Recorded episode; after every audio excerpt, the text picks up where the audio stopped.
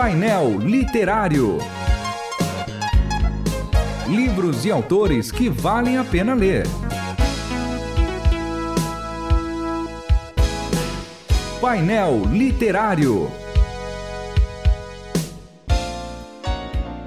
Sejam todos bem-vindos mais uma vez ao Painel Literário. E a semana passada a gente parou exatamente num ponto. A gente está falando sobre o livro uh, Um Ministério com Propósito para Líderes de Jovens, do pastor Doug Fields, que na época que ele escreveu, o livro já é velho, é, né? Já foi rodado. Já, essa né? edição, inclusive, que a gente está aqui. Eu não sei nem porque eles não já é fazem é uma edição nova, nova, né? É. Não, tem, não tem nova edição. Você não acha então, para comprar mas, é, é difícil? Mas é, eu, o que eu tinha quando eu era li outra... era uma capa lá para trás, tinha nada a ver. Essa aqui é Ainda outra, tá já de um outro novo momento. Né? E a gente terminou falando a semana passada, Max, é de uh, níveis de maturidade, né? O quanto isso realmente é importante. É verdade, 1999, né? A primeira Quase impressão. a minha idade o negócio. e, e, e, a gente falava o quanto é importante a gente entender. Então, o primeiro nível lá, os caras que não têm igreja, tem até a versão. Depois você tem um segundo nível, que é os caras que estão lá namorando a igreja, que a Bíblia chama de prosélito, né?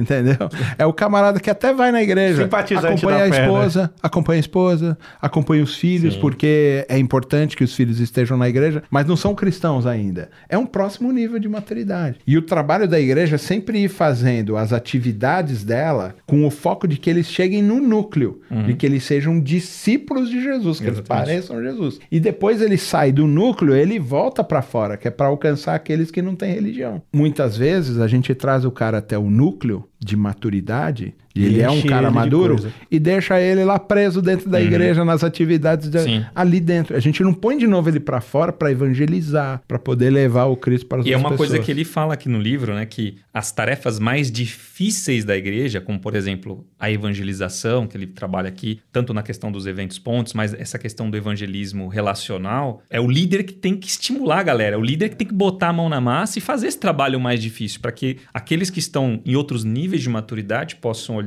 para essa liderança comprometida, pô, o meu líder está fazendo, pô, eu vou seguir esse exemplo. Então é, é um ponto bem importante que ele trabalha aqui no livro também. E também é um ponto difícil, né? Porque realmente, um ministério onde o líder não é atuante, onde ele não é o primeiro a chegar e o último a sair, as pessoas não vão se engajar. Sim. Mas que a gente saiba que é o poder de Deus, o líder tem que dar um exemplo. Mas ao mesmo tempo, a gente luta para que o ministério não seja tão personalista. Não tenha tanta cara do líder, porque uhum. senão o ministério, ah, o ministério de jovens lá é o Max, o ministério de jovens Sim. lá é o Carlos, a igreja Chácara Flora é o JP. Só Quer existe se porque... sair esse líder, acabou o ministério. Né? E aí é o papel do líder de capacitar outros para que não, a figura dele não seja a figura centralizadora de tudo. E aprender também a, a delegar, acompanhar. Isso também faz parte do discipulado, né? Então não é só você delargar, né? Ó, tá aqui, faz aí, não. Mas acompanha. uma pergunta, num ministério desse que cresce, como é que você, porque também tem a figura forte do líder, que também a gente não consegue evitar. Claro. Né? Porque eles estão seguindo. A ovelha ouve a voz do seu pastor e uhum. o segue. Muito bem. A gente está pensando nisso. Eles estão seguindo você porque eles ouvem a tua voz. Sim. Eles entendem tua autoridade, eles entendem teu exemplo. Mas como evitar então, nesse sentido de que o líder ele é um líder forte e tem a autoridade de Deus para caminhar com as pessoas e é um exemplo a ser seguido, como evitar então que seja personalista? É, eu acho que tem dois pontos que eu gostaria de destacar, inclusive que ele também trabalha no livro. É, tem a questão de, primeiro, você de uma liderança compartilhada, né? Então, seja, às vezes o líder tem um medo de dividir a, a sua, compartilhar um pouco da sua liderança é, por N questões, questões de orgulho, questão de perder o ministério, de status. Então, esse medo de dividir e de compartilhar. Né? E, e mostra também que, dentro, por exemplo, no contexto de pregação, que a gente falou sobre falar numa linguagem inteligível, numa linguagem que o, principalmente o, ou o não cristão possa compreender, porque toda essa filosofia de igreja tem essa ideia de, uh, de uma igreja que se comunica também com os não crentes, né? Que sabe falar com eles. E às vezes no contexto, por exemplo, mesmo de pregação, é, não que o pastor vai sair falando todos os seus podres, mas deixa claro que ele é um ser humano como outro qualquer, que passou situações difíceis, que também lidou com questões de tentação, de pecado, mas que Deus tem o conduzido, Deus tem o acompanhado. Então acho que são questões que podem é, ajudar nessa é, não colocar o líder num status superior de toda a igreja, mas claro. sim uma pessoa importante que Deus separou, mas que ele está ali para contribuir com a, com a vida da igreja. É, a, a gente tem quatro pastores lá na igreja, né? É, cinco pastores na igreja. E, e, uma das coisas que eu digo, e sempre colocando para eles, porque esse livro foi muito importante nesse negócio dos níveis de maturidade, de que as pessoas também entendem as coisas de formas diferentes. Sim. E quando é só um pastor, então eu só eu prego. Eu, eu trabalhei com um pastor que falava, o púlpito é meu. Entendeu? Ele me deixava pregar de vez em quando. Mas ele falava assim: o púlpito é meu. Né? A igreja, ele passa a alcançar e passa a ser relevante para um, um nível. Porque são só, é só gente que entende o que ele fala. Exatamente. Quem não entende o que ele fala fica perdido e vai embora, né?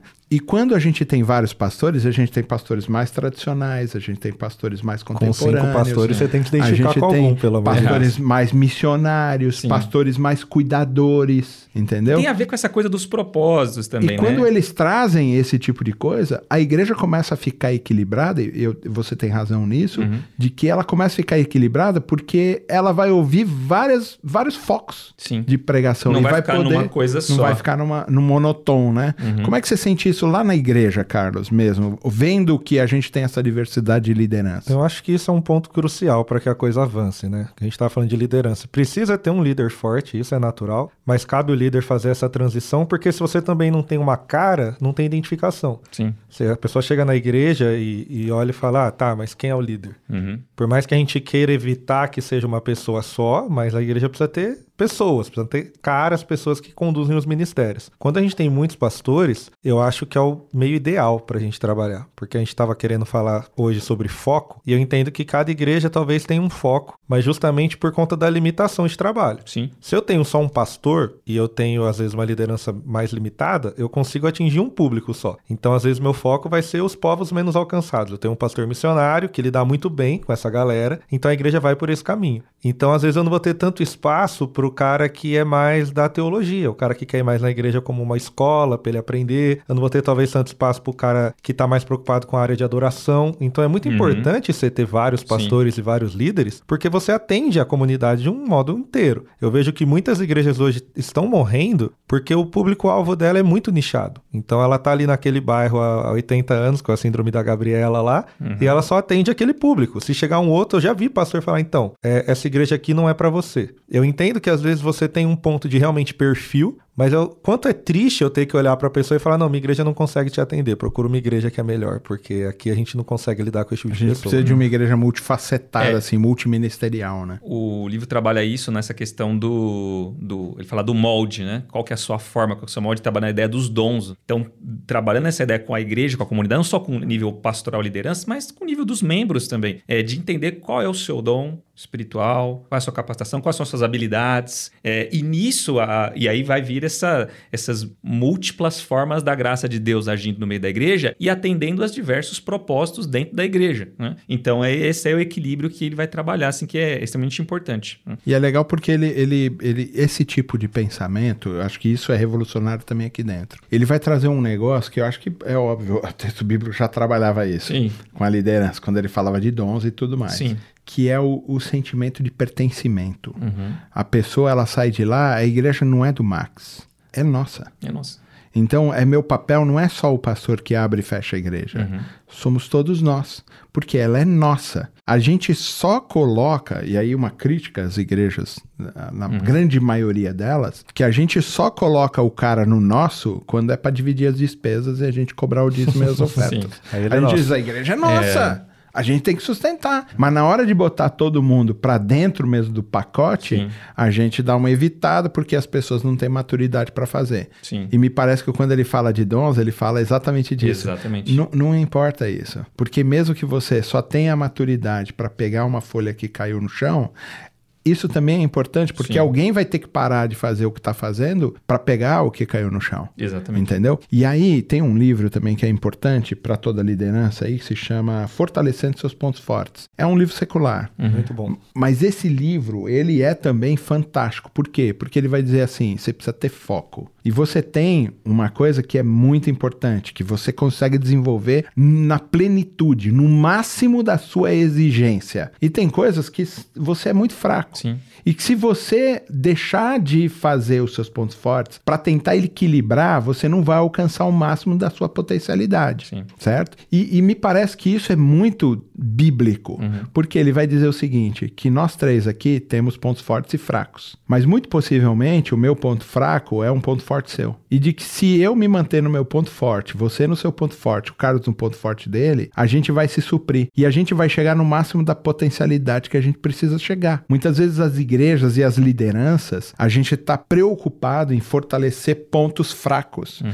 E eu não estou dizendo para negligenciar totalmente, mas a gente não tem que gastar energia em equilibrar, porque eu posso trazer alguém que naquele ponto que eu sou fraco é forte. Sim. E aí os dois vão alcançar o máximo da sua potencialidade. E me parece que o livro também fala desse foco, de olha, você tem que ter foco. E algumas vezes a gente não sabe dizer não, e a gente fica fazendo um monte de coisas e não consegue fazer realmente o propósito que Deus tem para o nosso ministério, para a nossa vida ministerial. Como é que vocês veem isso aí? Bom, quando a gente fala de igreja ainda, quando a gente falou de divisão e, e cada um tem um foco, é, é interessante que a gente deixou de olhar isso para o reino, né? A gente falou só da igreja local, mas você diz pontos fortes. Nós três aqui hoje somos batistas. Nossa denominação tem pontos fortes e tem pontos fracos. Uhum. Se a gente olhasse para o reino e falar, tudo bem, isso aqui é um ponto fraco, a gente não vai conseguir deixar ele pleno. Mas eu tenho outra denominação que supre isso, a gente pode caminhar junto. Sim. A gente falou de linguagem, por exemplo. Se a gente vai numa periferia, eu tenho muito mais Assembleia de Deus com um ponto forte de dar sensação de pertencimento para aquele público do que a gente. Então, ao invés de eu olhar e falar, cara, já tem alguém que faz aqui muito bem, vou apoiar ele. A gente Em quer. vez da gente montar uma igreja do lado, É, a gente é. pode fortalecer um ministério que já está lá fazendo bem. E a gente perdeu isso. Deus põe na nossa cara. Não, tem realmente. Já tem pessoas atingindo o público. Vocês só precisam caminhar junto. Mas a gente quer ter o pertencimento assim. É meu. Meu. O púlpito tem que ser meu. A igreja tem que ser minha. A ideia tem que ser minha. Senão não vem de Deus. Isso é vaidade, né? Esse livro ajuda você a acabar com a sua vaidade.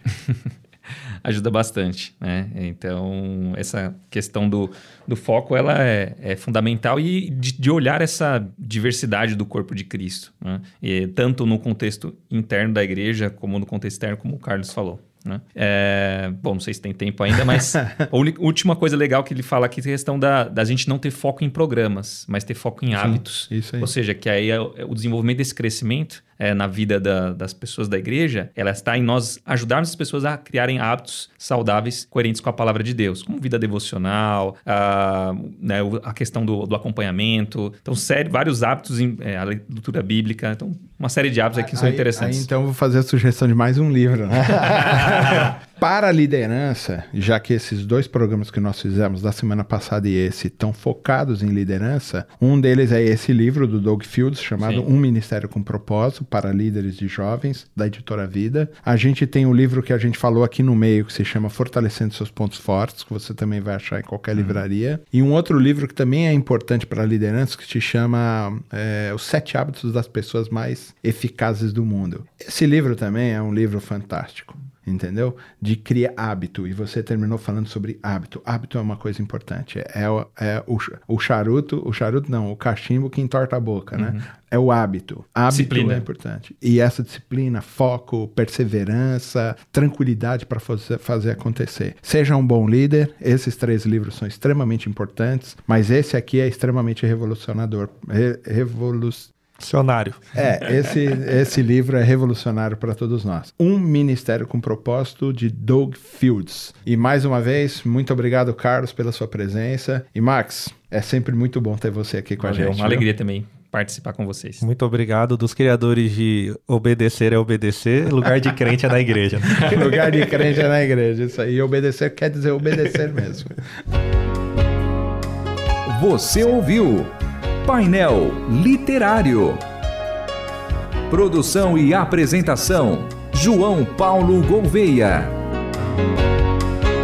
Realização: Transmundial.